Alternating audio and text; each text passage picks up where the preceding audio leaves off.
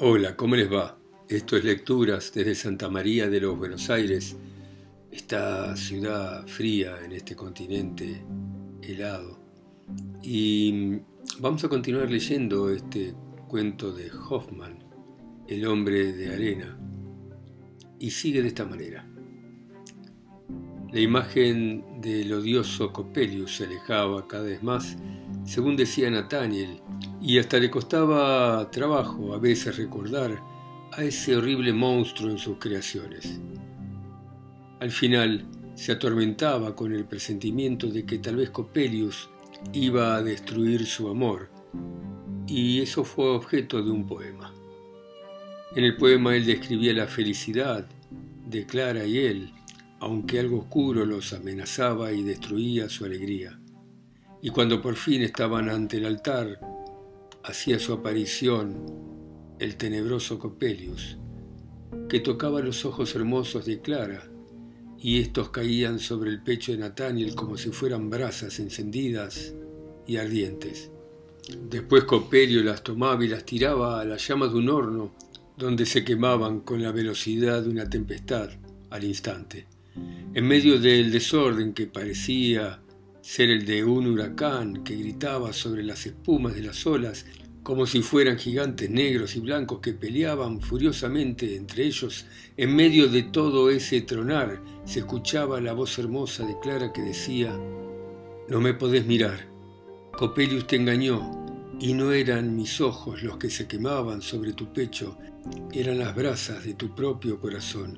Yo tengo mis ojos, mírame. Y Nathaniel pensaba, es Clara y voy a ser siempre para ella. Y entonces parecía como si lo que pensaba dominase el fuego del horno donde se encontraba y desaparecía el desorden y se alejaba el abismo negro. Nathaniel miraba los ojos de Clara, pero la muerte lo contemplaba amistosamente desde las profundidades de los ojos de ella.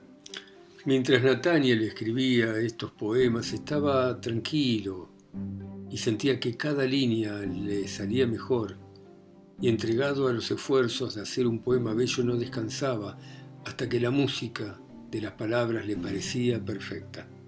Cuando al fin terminó el más bello poema, decidió leérselo a sí mismo en voz alta y quedó espantado y se dijo, ¿de quién es esa horrible voz?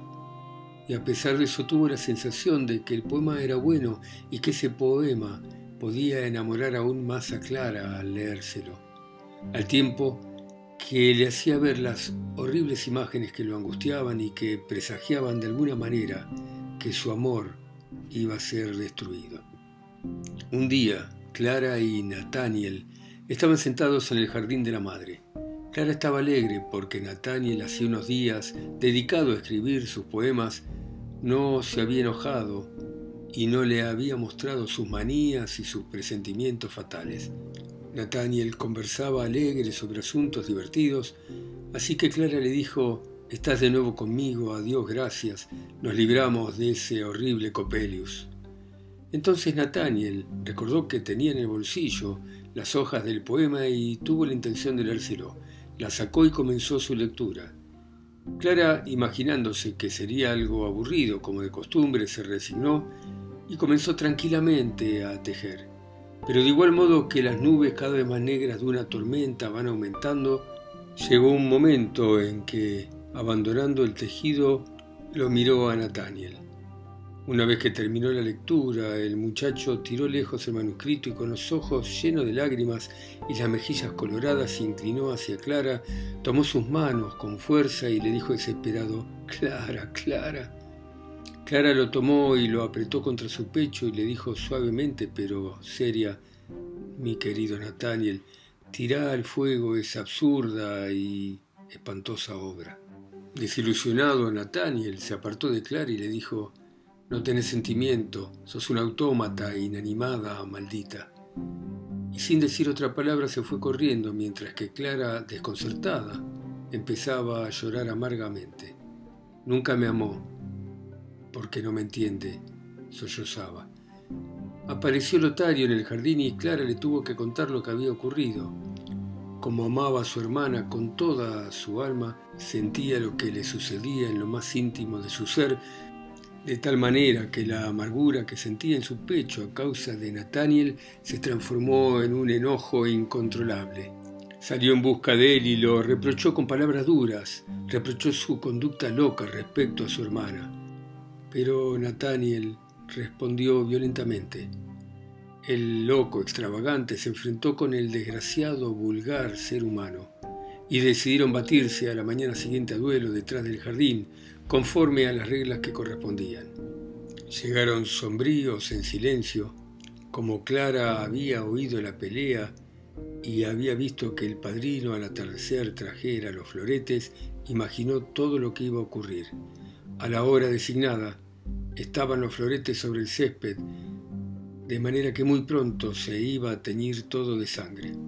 Nathaniel y Lotario se habían sacado sus levitas y con los ojos brillantes iban a enfrentarse uno al otro cuando apareció Clara en el jardín y llorando les dijo, son unos salvajes monstruos, mátenme a mí antes de que uno de ustedes sea herido, porque no quiero sobrevivir si la persona que amo mata a mi hermano o si mi hermano mata a la persona que más quiero. Lotario dejó el florete y miró el suelo en silencio. Nathaniel en su interior sintió toda la tristeza, pero también todo el amor desbordante que había sentido en los días más hermosos de su primera juventud. Cayó de sus manos también el florete y se arrodilló a los pies de Clara. Perdóname, Clara adorada, perdóname, hermano mío, querido Lotario. Lotario se emocionó profundamente al ver el dolor de Nathaniel, y llorando los tres se abrazaron reconciliándose y juraron nunca más separarse. Desde aquel día, Nathaniel sintió que estaba aliviado de la carga que lo había oprimido hasta entonces y sintió como que se había salvado del poder oscuro que había amenazado con destruirlo. Todavía se quedó tres días más antes de irse a G donde tenía que volver para hacer el último año de sus estudios universitarios y recordó que después de ese tiempo se establecería para siempre con Clara en su país natal.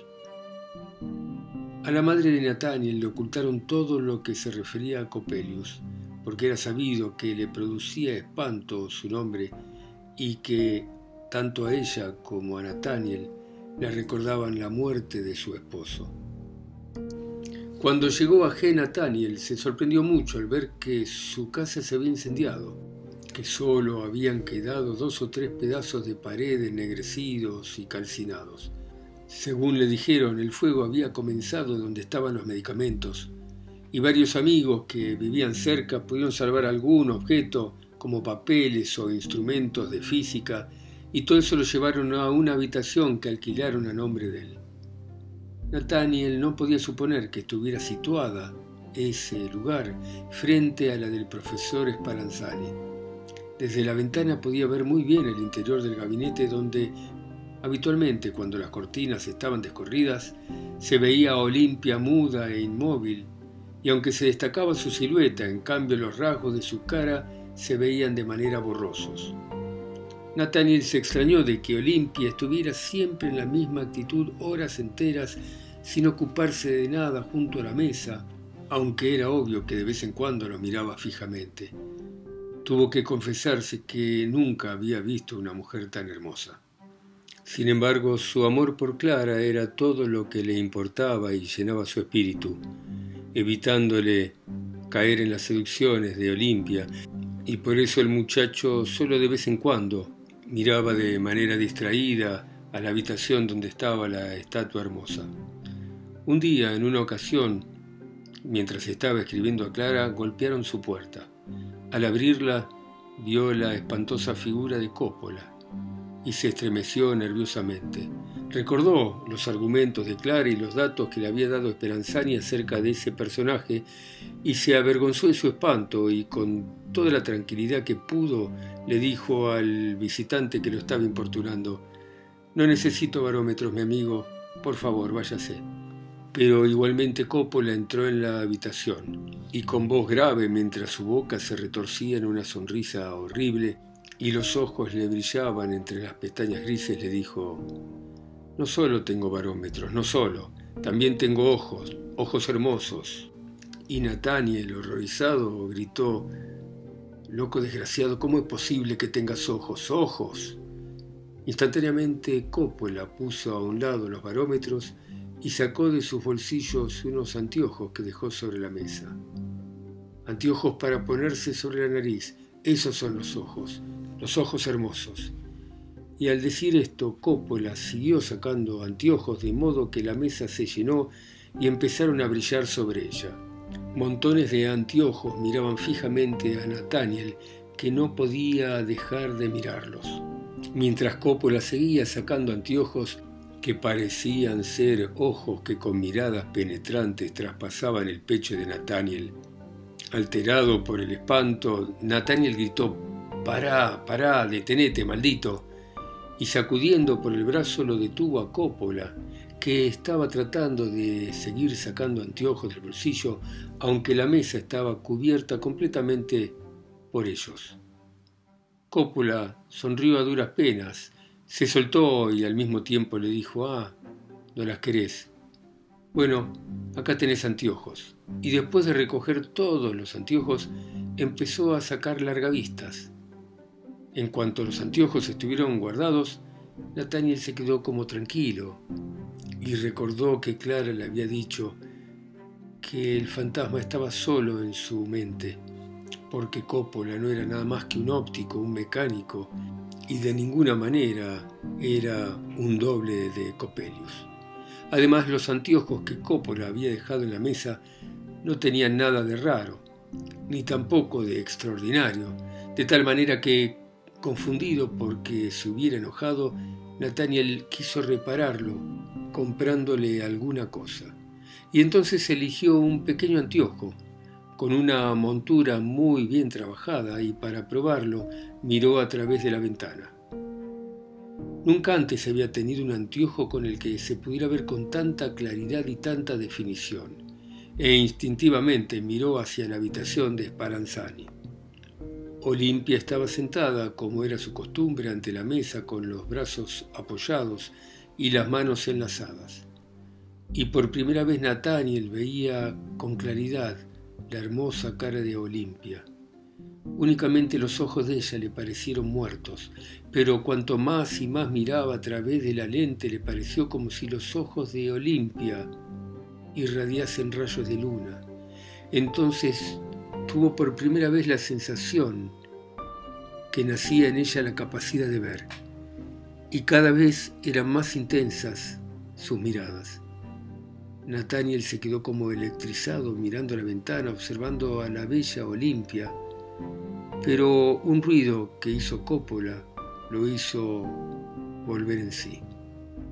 Tres ducados, decía Coppola. Nathaniel, que se había olvidado por completo del vendedor, le pagó.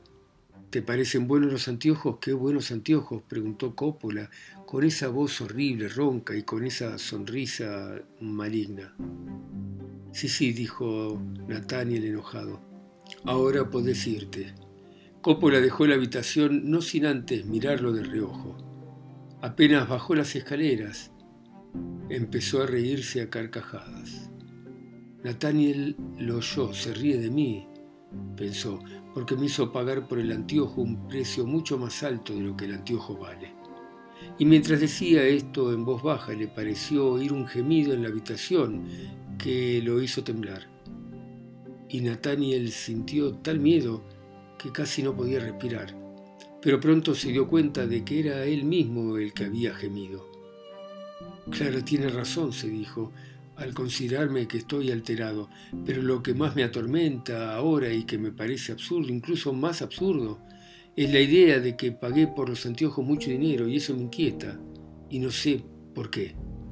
Dejando todo de lado, se decidió a escribirle a Clara, pero apenas había tomado la pluma, miró por la ventana para convencerse de que Olimpia estaba allá del otro lado sentada y sintió una necesidad irresistible de tomar la lente de Coppola y estuvo contemplando la fascinante figura de ella hasta que su compañero Segismundo fue a buscarlo para concurrir a la clase de Sparanzani. Desde aquel día, los visillos de la habitación de Olimpia estuvieron perfectamente echados. Y el joven estudiante se enamoró y perdió el tiempo haciendo de centinela durante días con la lente en la mano. Al tercer día cerraron las ventanas y desesperado por una especie de delirio, Nathaniel salió corriendo. Veía la cara de Olimpia en todas partes, multiplicada como si fuera magia, flotaba en el aire, brillaba en las plantas y se reproducía en los arroyos. Ya Nathaniel no se acordaba de Clara, solo pensaba en Olimpia y lloraba, estrella de mi vida, no me dejes solo, decía, no me dejes solo acá en la tierra, en la oscuridad negra, en una noche de la que no tengo ninguna esperanza.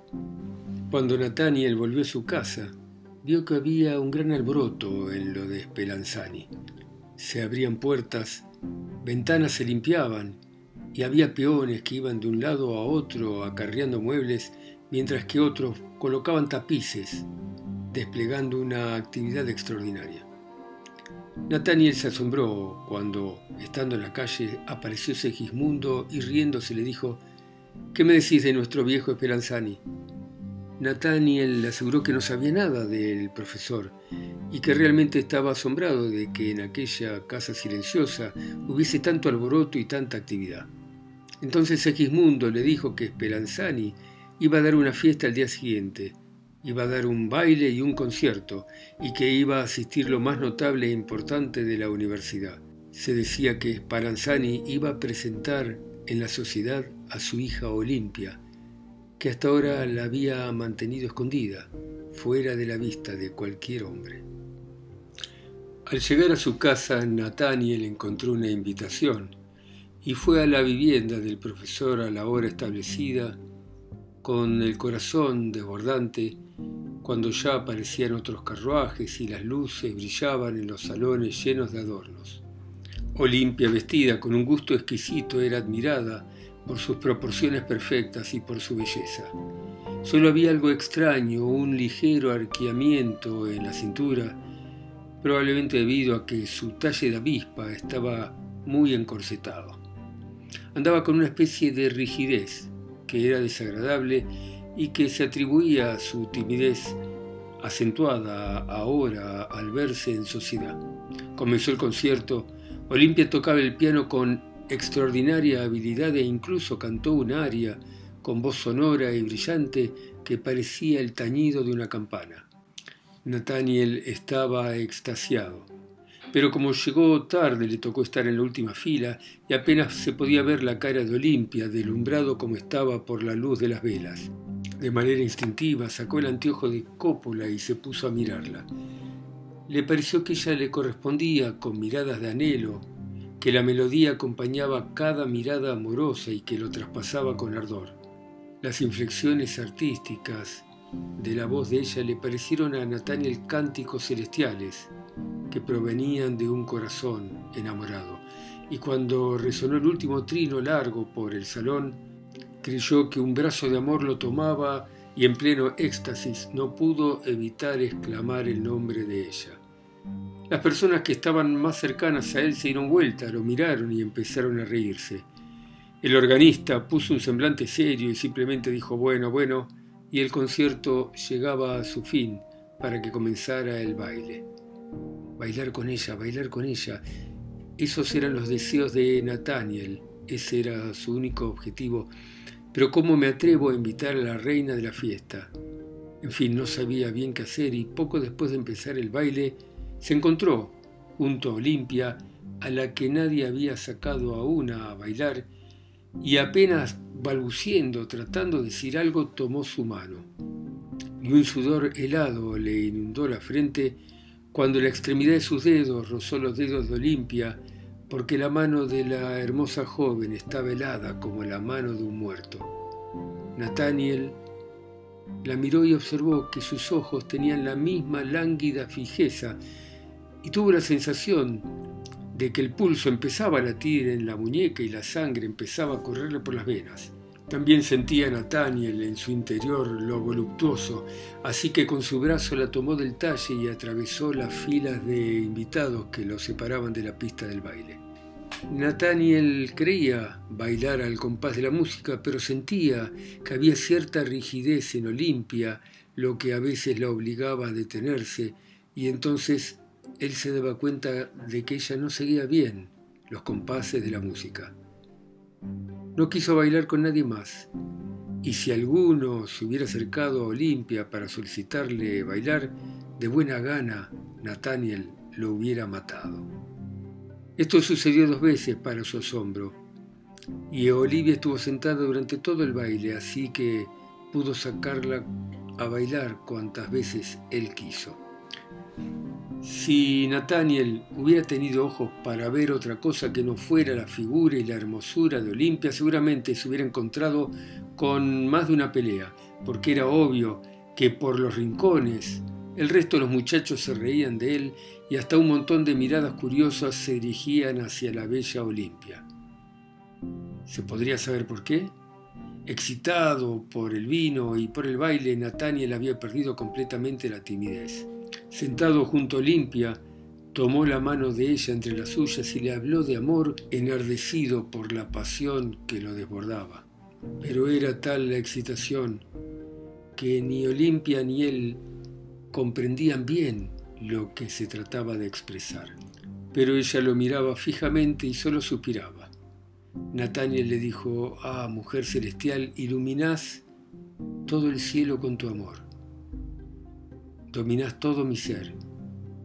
Y otras cosas decía Nathaniel por el estilo, a lo que Olimpia únicamente suspiraba.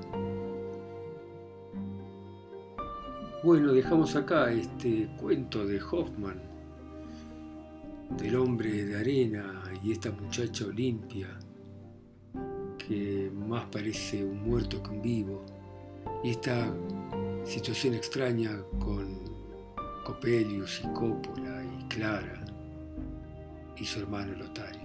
Bueno, gracias por escucharme. Seguimos mañana, ustedes en sus ciudades, continentes o islas, y yo acá solo, en Santa María de los Buenos Aires. Chao, hasta mañana.